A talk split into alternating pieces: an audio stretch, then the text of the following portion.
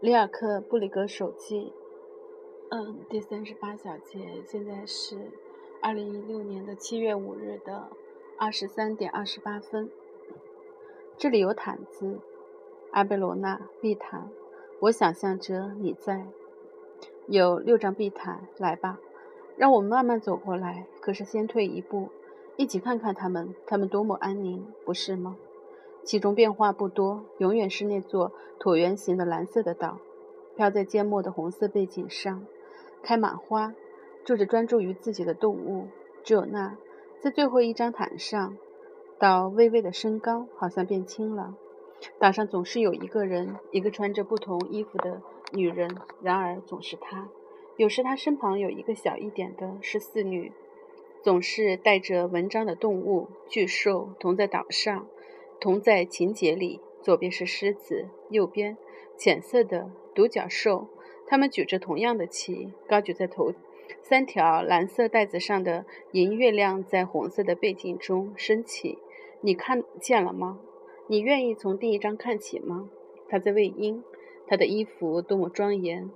鸟儿在戴着手套的手上静立着。他看着他，手伸入四女递过来的碗中，给他取食。右下方的裙摆上守着一只毛色如缎的小狗。它向下仰望着，希望有人能注意想起它。你注意到了吗？一排长满玫瑰的矮栅栏的上面，后面隔住了道。带文章的动物威严地立着。文章像斗篷一样裹住它们，一枚漂亮的大扣将其系紧。斗篷飘动着。看到下一张毯子上，他那么全神贯注，就不得不轻轻地走过去，不是吗？他在用鲜花边欢华边花怀一只小小的圆形头冠。他串起丁香花，若有所思地从四女端起的浅盆中挑选下一朵的颜色。后面的长椅上有一只未用过的装满玫瑰的篮子，一只猴子打开了它。这次要用丁香花。狮子不明就里，但右边的独角兽心领神会。这寂静中不是一定要有音乐吗？不是已经隐约可闻了吗？他装扮的庄重娴静，走到那架小小的风琴前，多慢呀，不是吗？站着弹起来。四女在另一侧拉着风箱。他们被声管隔开，她从未如此美丽。两条别致的发辫被拉到前头，在头饰上竖起，辫上短铃般翘出发髻。发髻，狮子克制着吼叫，百无聊赖地引受着乐乐音。独角兽却美得仿佛仿佛在浪中穿行。岛变宽了，搭起了一个帐篷。蓝色锦缎和金色火焰花纹，动物们支起它。它身着华服，却几乎是谦逊地出现了。和他本人相比，他的珍珠算得了什么？四女打开了一只小箱子，她取出一条项链，那是永远被锁起的沉重而炫目的珠宝。小狗坐在她旁边备好的一个高高的位位子上，看着。你发现帐篷上缘的粘言了吗？上面写着：“是我唯一的可念。”发生了什么？为什么小兔子在下面跳起来？为什么一下子就看到它在跳？一切都那么紧张。狮子无所事事，他亲自举高举高旗，高举着，亲自举着旗，还是他靠在旗上？他另一只手抓着独角兽的脚，是哀悼吗？哀悼会那样笔挺？丧服会如这打折的墨绿天鹅绒一般的沉静，可还有一场庆典，无人受邀，此处没有期待，一切都在，一切永恒。狮子几乎是威胁着四下环顾，谁也不许来。我们从未见他疲惫，他累了吗？或是只因举着重物他才坐下？可是，可以认为那是一个圣体家。但他的另一只手臂却伸上，伸向了独角兽。他谄媚地用后腿站起，向上撑在他的膝间。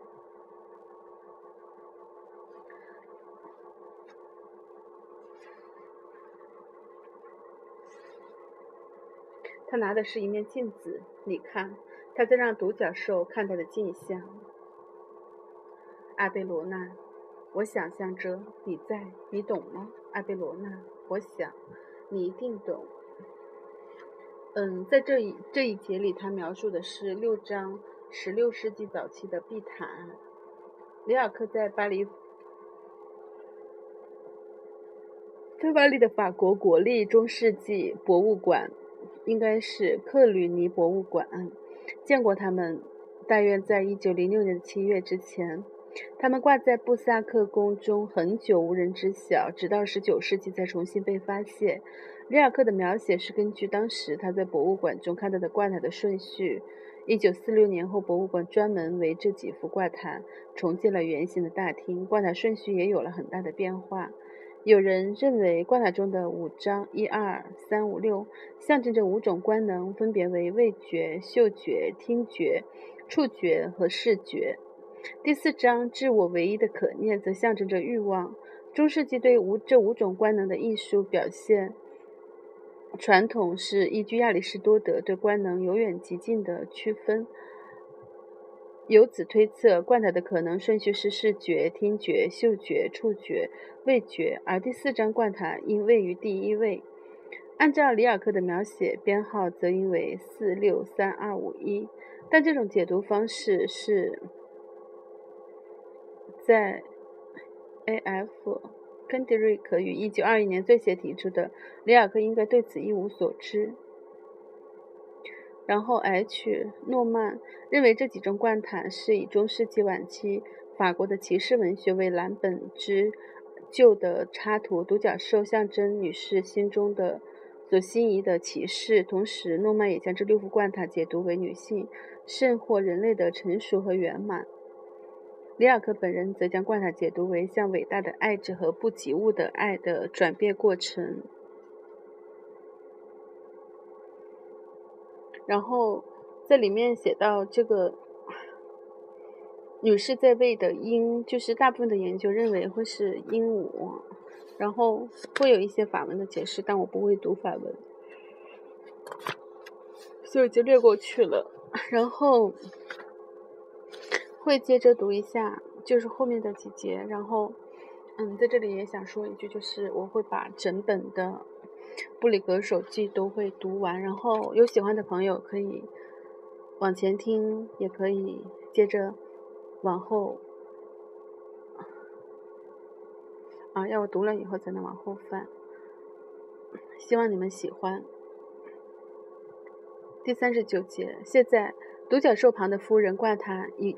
也已经不在布萨克的古老宫殿里。到了一切都离开家的时候，家里什么也留不住，威胁变得比安全更确凿。再没有勒维斯特家族的人走到我们身边，无人还有这血脉，他们都逝去了。无人能说出你的名字，皮埃尔德·阿布松。你这远古世家的伟大的骑士团首领，也许这些图像正是因你的意愿而织就。他们赞美一切，什么也不抛弃。哎，女人，诗人写起女人总是另一番情话，更字面化，像他们认为的那样，这是安全的。除此之外，我们不应该知晓其他。在随机人群中偶然地来到罐塔前，几乎因未受邀而至。大吃一惊，还有其他人走过去，即使从来不多，年轻人很少停下，除非他们有某种专业的需求，起码要看过这些东西，从中找到这个或那个明确的特征。有时却能在罐塔前看到年轻的姑娘，因为博物馆里有许多从什么也留不住的家中出走的年轻姑娘，她们站在罐塔前，有一点忘我。他们总是觉得曾经有过这种姿态，缓慢、从未彻底启蒙的轻柔生活。他们隐约记起，甚至有一段时间，他们以为这会是他们的自，这会是自己的生活。然而，他们却迅速地抽出本子，开始随便画出画点什么，一朵花或是一只快乐的小动物。有人告诉过他们，是什么不重要，真的不重要，关键是要画，因为他们正是为此在某一天出走，十分强硬。他们出生于好家庭，但现在当他们画画时，抬起手臂，就会发现他们衣裙后面的扣子没有系上或没系好。有几枚扣子他们够不着，因为做裙子的时候还根本谈不上。他们会突然独自离开。家里总是有人去系这些扣子，可这里，亲爱的上帝，谁会在如此大的城市里关心这些？要是有个女友就好了。可女友们也是相同的处境，结果不是他们相互拉好裙子，这很可笑，让人想起不愿想起的家，也免不了画画时偶尔去想，是否也有可能留在家里？如果能够阴沉的话，与其他人同步的发自内心的阴沉。但试着和别人一样，这显得太荒唐了。不知怎的路就变窄了。家不再通向上帝，留下的只有其他不得不共有的东西。然而，若均分，则每个人得到的太少，以至于成为羞辱；若分个十七炸，就会产生耻辱。不。画画真的更好，随便画什么，逐渐就像了。一点一滴得到的本领，倒是真的值得羡慕。这些年轻的姑娘们，忙着她们一心想做的费神工作，头也不抬。她们未意识到，无论怎么画，无非只是把不容改变的生活压抑在心中。在他们眼前的织布上，这种生活正以其无尽的不可言说性，瑟瑟生辉。他们不愿意相信，如今。那么多东西都变了，他们也要改变。他们即将放弃自己，把自己想象成那个样子，就像他们不再是男人们所谈论的女人。在他们看来，这是他们的进步。他们几乎确信，若不想以某种愚蠢的方式失去生活，就要不断找乐，一份又一份，另一份更强烈的乐趣。生活正在于此。他们已经开始四下环顾、寻找，而他们擅长的却是永远、永远会被找到。至此，我想是因为他们累了。几百年之久，他们承担起全部的爱。他们总是上演完整的对话，一问一答。因为男人只是在学舌，而且很糟。他们很难学会，因为他们心不在焉。因为他们冷，他的冷漠，因为他的猜忌，也这也是一种冷漠。他们却仍旧日夜坚守，让爱和痛不断的加重。在无尽苦难的重压下，从他们之中走出强劲的爱者。他们呼唤他时，就胜过男人；倘若他不再来，他们就超越他。就像加斯普破拉斯塔姆破派或那个葡萄牙女人，他们不曾放弃，直到他们的痛苦转化成苦涩而冰冷的圣洁，再也无法截止、遏制。我们知道，这一个个女人。因为有奇迹般被保存下来的书信，因为有如素如月的诗集，或是画廊中透过泪水凝视着我们的肖像。画家之所以成功，因为他不知道那是什么。但还有无数的他们，有些人烧掉了信，其他人没有力量去写。印花了的老妇人，把一颗精致的内核藏在体内。不像样子的胖女人，因精疲力竭而肥胖，让自己变得像他们的丈夫一样。那里却迥然不同，在那里，他们的爱曾经在昏迷中开动，从不愿生产的产妇，产妇最终死于第八次分娩，他们却曾有过因爱而喜的少女的姿态和轻盈。而那些女人，她们留在暴徒和酒鬼身旁，因为她们找到了方法，在内心与他们远而又近远。若他们走进到人群中，就不如不由。善然闪绕，仿佛他们一直与圣灵为伴。谁能说出他们有多少？是哪些？似乎他们早就毁灭了那些能描述他们的语言。第四十小节，如今那么多东西都变了，难道不是轮到我们去改变吗？难道我们不能尝试稍稍成长，慢慢的一点一点的担负起我们在爱中的那部分工作？我们曾被免除了一切的爱的艰难。他因我们的心不在焉而受苦，就像有时落在孩子玩具箱中的一块真正的花边，欢喜不再欢喜，最终躺在惨不败絮之下，比一切都更惨淡。我们像浅尝辄止的人那样，因轻浮的享乐而败坏，却。身处于大成者的盛名之中。如果我们不再踌躇满志，如果我们从头开始去学习总是已经为我们完成的爱的工作，会是怎样？如果现在，当那么多东西都在变化，我们开始成为一个初学者，会怎样？现在我知道，现在我仍然知道妈妈曾如何展开那些细小的花边。她私自占用了英格英格伯格写字柜的一个抽屉。我们来看看他们，马尔克。他说，高兴得好像刚刚才被赠予黄西小抽屉中的一切。他迫不及待，根本打不开棉纸，每次都得找我来。花边露出来时，他也十分兴奋，我也十分兴奋。它们缠在木轴上，花边太多，根本看不见轴。现在我们慢慢地展开它们，看到图案如何一点点呈现出来。每次当一个图案到了尽头，我们都有点吃惊。他们结束的结束的那么突兀。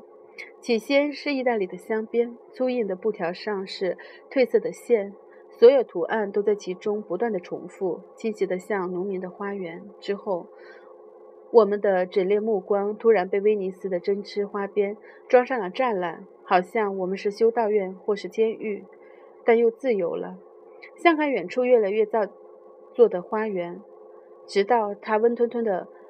到了眼前，仿佛在暖房之中，我们不认识的华丽植物舒展开巨大的叶片，卷须昏旋般交错纠葛。阿朗松花边上的怒放的花朵，用花粉模糊了一一切。刹那间，在极乱、极累之时，人走了出来，踏入瓦朗西纳纤长的步幅。是冬天，清晨，有霜从斑石覆雪的。灌木丛穿出，来到尚无人迹的广场，树枝奇怪地垂着，大概下面有一座坟，但我们都只字不提。寒气愈发逼人。到达精致小巧的编织花边时，妈妈终于说：“哦，现在我们眼中有冰花，确实如此，因为我们的内心很暖。”重新卷回去，我们一同叹着气，那是漫长的工作，但我们不想让别人插手。现在只需要想一想，如果得由我们做他们，妈妈说，说起来简直是惊慌失措。我根本想象不出。我突然发觉自己在想着一种小动物，它们不停地编织，人们不去打扰。不，那当然是女人们。做这些花边的人一定到天到了天上。我钦佩地说。我记得当时我注意到自己已经很久没有询问过天堂了。妈妈叹了一口气，花边又卷在了一起。